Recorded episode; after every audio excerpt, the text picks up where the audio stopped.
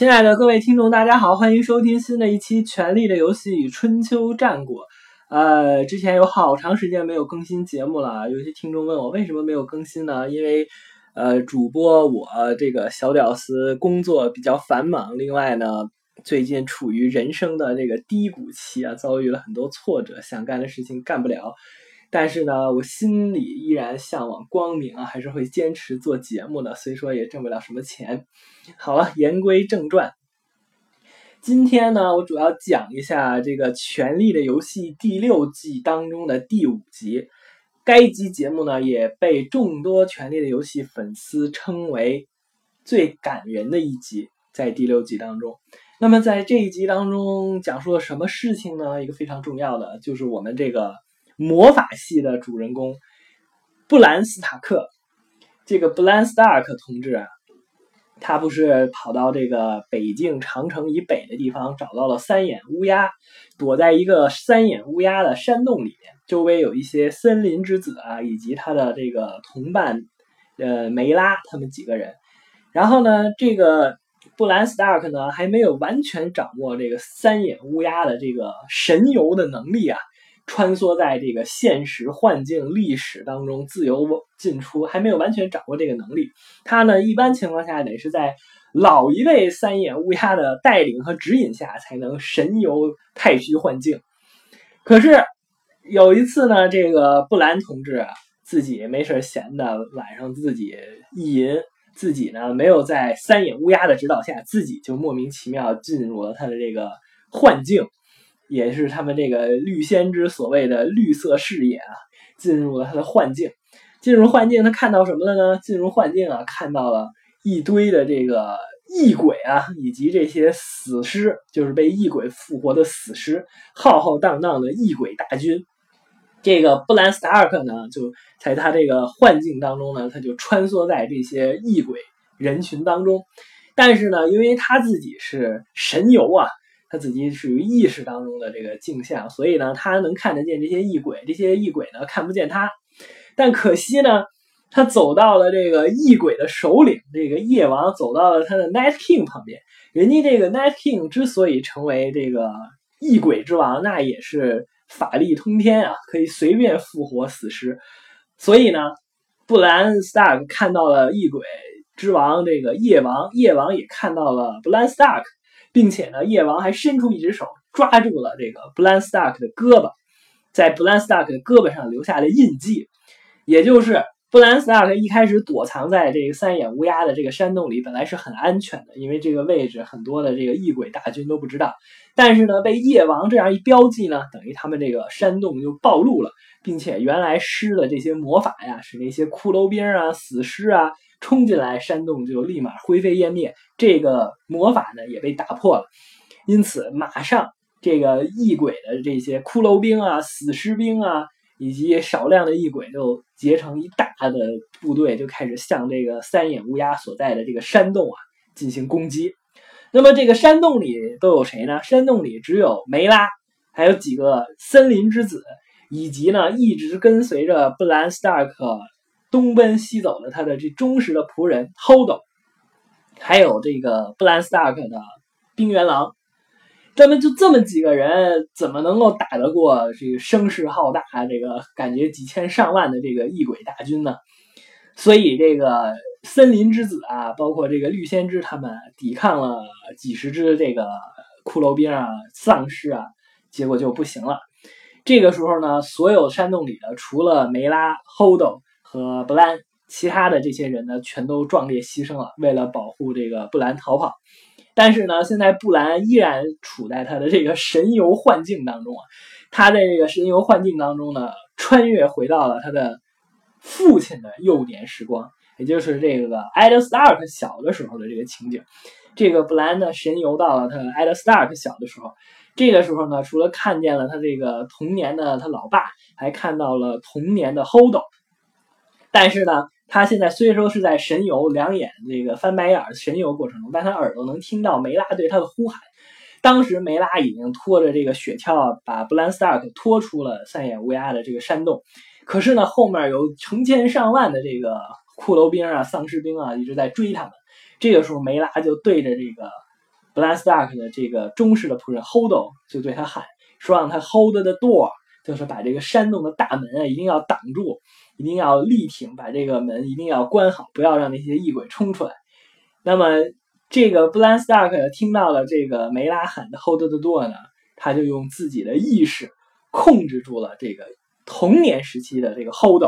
然后这个童年时期的 Hold 呢，突然就抽腰奖疯了。倒在地上昏迷不醒，嘴中就一直在喊 “hold the door”，“hold the door”。然后这个堵住门 “hold the door” 呢，这个本来是梅拉在喊的，结果呢，这个 b l a n s t a r k 通过他卓越的这个灵魂穿越啊，以及这个灵魂附体技能，把这个信息传达到了童年 Hold 的脑中。这个童年 Hold 一直就在喊 “hold the door”，“hold the door”。同时呢，这个呃成年期的就这个巨人的有巨人血统的这个 Hold 呢。就真的自己堵住了，很几千上万只这个异鬼冲击了这个大门，一直死命的抵着木门。而这些骷髅兵呢，这些丧尸的兵呢，把这个木门都给打破了，用手啊、嘴啊抓呀、咬啊，把这个 Hodo 的身体抓的是一片血肉模糊。但是 Hodo 依然坚守着这个大门，保证这个 Bland Stark 最终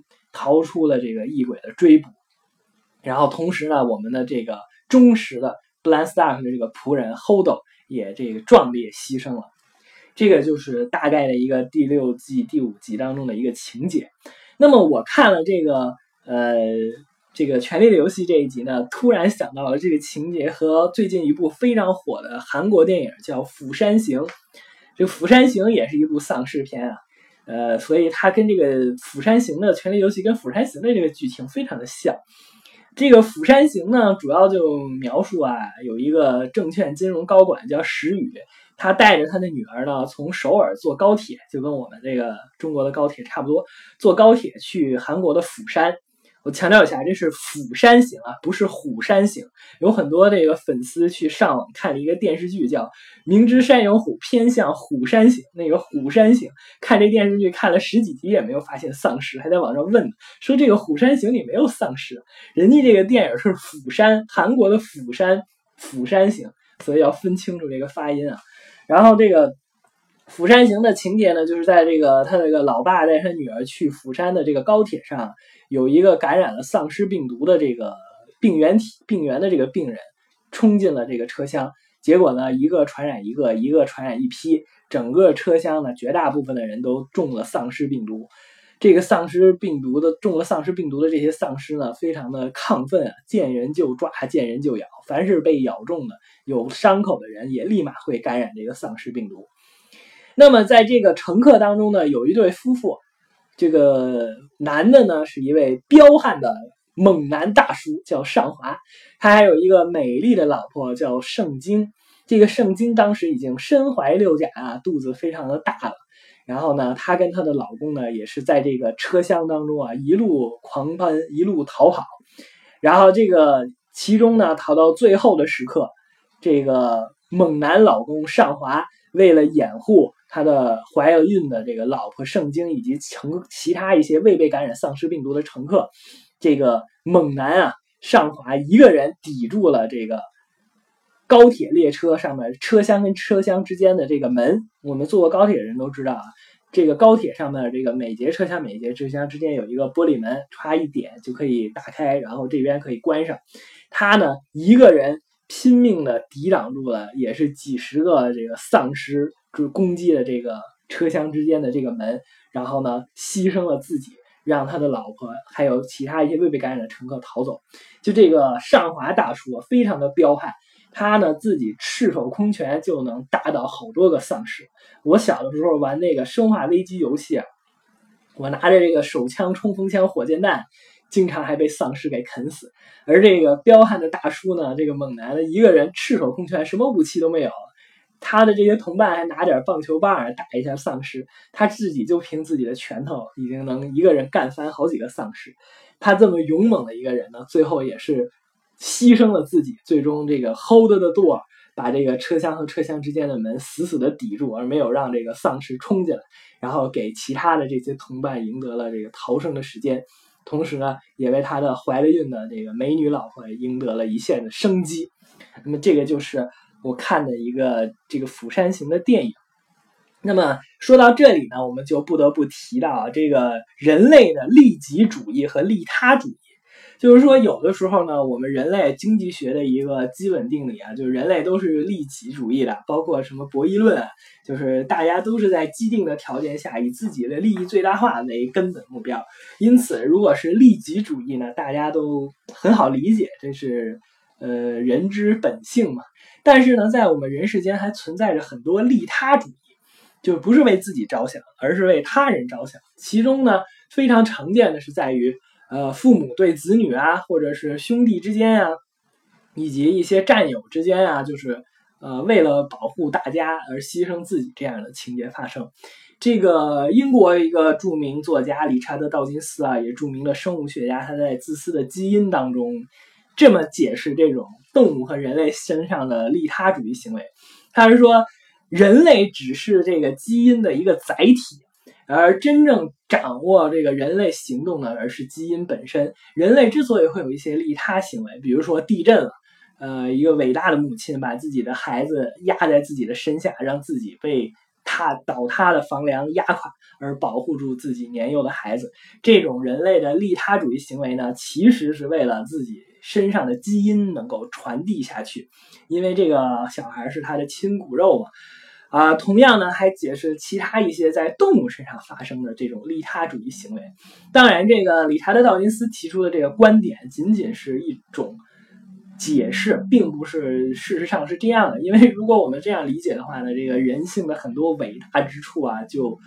不那么令人这个艳羡，也不那么令人感动了，所以呢，显得这个世上非常的残酷。人类的这些利他主义行为都是基因在作祟，是为了保证自己的基因能够传递下去，所以才会出现一些利他主义行为。所以，我们这个理查德·道金斯的这个自私的基因呢，我们就看一看，然后然后开一开自己的脑洞就好了，也不注意，也不至于过度的关注。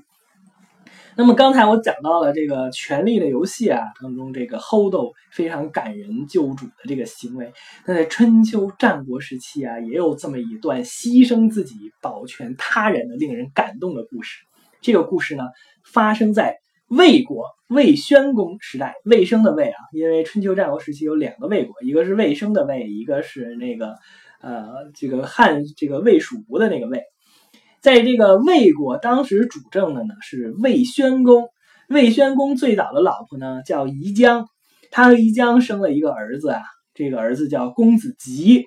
他公子吉呢一开始被立为了太子，后来呢公子吉长大了，长到了要找讨老婆的这个年龄，这样呢魏国的大臣就为公子吉找了一个齐国的美女，叫宣姜。准备呢，跟齐国结为这个姻亲的亲家关系，结果呢，这个齐国的这个公主啊，还没有跟他这个太子吉跟这公子吉结婚呢，就先被这个魏宣公看中。也就是啊，魏宣公本来想娶儿媳妇儿，一看这儿媳妇儿长得非常美，那就肥水不流儿子田了，就自己得着了，就自己先把这个齐国的美女给霸占。这个故事呢，在春秋战国时期非常的常见。原来那个余秋雨教授写了一篇散文，叫《历史的暗角》，他就说楚国有一个大臣叫费无忌，也是当时楚平王本来想给他儿子讨老婆，结果呢，这费无忌到人秦国一看，这女的好美啊，结果就把这个美女介绍给楚平王了。楚平王本来是要娶儿媳妇的，结果把儿媳妇霸占为己有，成为自己的妃子。这个魏宣公也是，本来也想娶儿媳妇的，结果一看这儿媳妇长得美，就自己得着了，就把他儿子的老婆给抢了。抢完以后呢，这个魏宣公对这个齐国美女宣姜非常的宠爱，连续生了两个儿子，长子叫公子寿，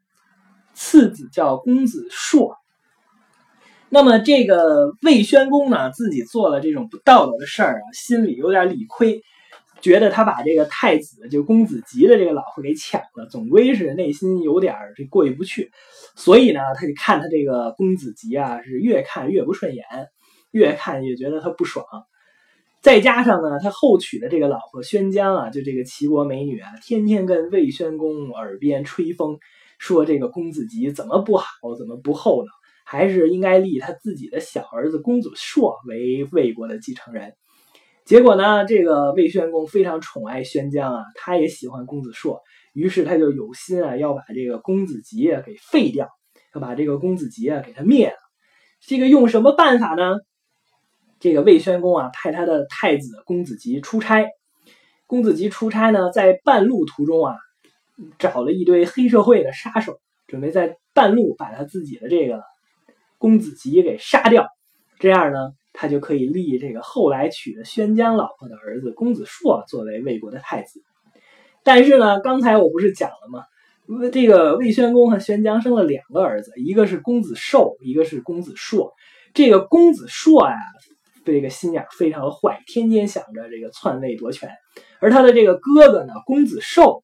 非常的温文尔雅，是一个谦谦君子。公子寿跟他的哥哥。公子吉就魏宣公准备害掉的这哥哥，虽说是同父异母出生的两个孩子，但是这公子寿啊，从小就对他的哥哥公子吉敬爱有加，并且他们俩哥俩好，兄弟感情非常的深。而且这个公子寿呢，经常在这个魏宣公和他老妈宣姜的面前说这个公子吉的好话。但是可惜呢，这个他的弟弟公子硕呀，心眼儿。不老地道的，一心就想着自己能继承王位，所以天天跟他老妈宣姜说这公子吉的坏话，最终说到了魏宣公准备把这个公子吉给灭掉。这个魏宣公告诉这帮黑社会的杀手说，公子吉出行的时候一般打着一面小白旗，也不知道这公子吉出是出差去了还是去投降去了。反正呢，这个魏宣公说，你们这些杀手啊，只要看到有一个公子打扮的，身上插了个小白旗儿的。你就给我把他杀掉，这样呢，我就可以堂而皇之的立我的小儿子这个公子硕作为太子。结果这些杀手呢，领了魏宣公的命啊，就悄悄的出发了。没有不透风的墙这件事儿呢，被这个公子吉的弟弟啊，公子寿知道。公子寿一看，这个我老爹心狠手辣呀，为了把我弟弟扶上大位，把我的这个哥哥前太子这公子吉要杀掉，于是他马上。打点行装，然后这个坐船就追赶这个他的哥哥公子吉，追上了公子吉的船呢，他跟这个公子吉的在船上啊大排宴宴，然后给这个哥哥频繁敬酒，一直把他这个公子吉的灌醉了。灌醉以后呢，这个公子寿自己换上了这个公子吉的衣装，把他这个大哥身上插的小白旗呢插在自己的身上，于是呢，他就假冒了他的哥哥。然后就是继续往的这个出差的这个最终的目的地进发，结果呢，果然到了预先杀手埋伏的地方。当时这个没有微信，没有照片啊，没有网络啊，所以这些杀手只认这公子打扮、插着白旗的，以为他就是公子吉的。结果这帮杀手们上去频繁射箭，立马就把这公子寿射成了筛子，公子寿倒在了一片血泊当中。第二天早晨。这公子寿的哥哥公子吉缓缓的酒醒，然后睁眼一看，他的这个弟弟啊，给他留了一封信，信上呢写了八个大字：“弟已代行，兄宜速避。”就是说啊，我已经替你前往出差的目的地了，你赶快逃跑吧，不要遭受这个凶手们的追杀。结果呢，这个公子吉啊，一看也是痛哭失声，他呢。并没有选择逃跑，而是继续按照原来的目的地前行。等追到了这个杀手作案的地点呢，发现他的弟弟公子寿已经替他受亡，就是替他受死。因此，这个公子吉啊也是痛哭失声。他说啊：“这个父亲想要杀我，这个是天命难违啊！君让臣死，臣不得不死；父要子亡，子不得不亡啊！”可惜了我的这个弟弟啊，公子寿替我送命。我作为哥哥，我怎么还有忍心苟活在这个世上呢？于是他马上追上了这些杀手，跟这些杀手说啊：“我的这个你们杀死的这个人，其实是我的弟弟公子寿，并不是你们魏宣公让你们杀的公子吉，我才是公子吉。你们把我的头颅割下，才能完成交差的命令。因此，这凶手一看，呵。”还有自己送上门来的，那可不是吗？宁肯错杀一个，不肯宁肯错杀一千，不可放过一个呀！于是就把这个真正的公子吉也给杀掉。这么一段可歌可泣、感人的故事啊，最终以这个兄弟宅心仁厚的兄弟俩，这个公子吉和公子寿相继殒命而告终，也是令人唏嘘不已啊。同时，在呃春秋战国时期伟大的诗三百《诗经》当中啊，也有这么一首诗词叫《二子同舟》。这首诗词呢，也是描写着我刚才说的这段公子寿和公子吉的感人的故事。